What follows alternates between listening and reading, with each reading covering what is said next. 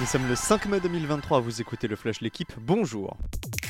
Naples attendait ça depuis 33 ans. Le Napoli a conquis hier soir son troisième Scudetto, après ceux de 1987 et 1990, conquis à l'époque par la glorieuse équipe de Diego Maradona.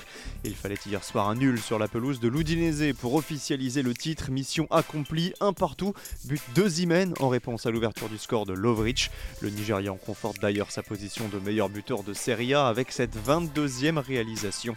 A noter aussi que les Napolitains sont sacrés à 5 journées de la fin avec une avance de 16 points sur la Lazio, leur dauphin. Messi et Neymar reporteront-ils la tunique du PSG L'incertitude règne au cœur d'une fin de saison marquée du saut de la polémique. Messi d'abord ne souhaiterait pas refouler la pelouse du parc au terme de sa suspension de deux semaines. Selon l'équipe, l'Argentin serait contrarié par les événements des dernières heures. Quant à Neymar, le Brésilien est forfait pour la fin de saison et les dirigeants parisiens ne désespèrent pas de lui trouver une porte de sortie au cours de l'été.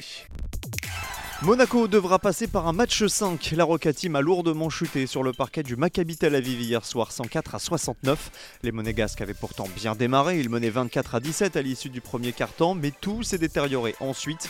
Les Israéliens se sont envolés à partir du deuxième quart en claquant un 30-12. Le ticket pour le Final Four se jouera donc mercredi prochain à Monaco.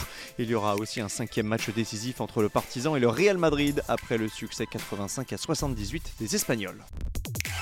J-1 avant le départ du Giro avec un changement majeur de dernière minute sur la start list. La Jumbo a encore été touchée par le Covid.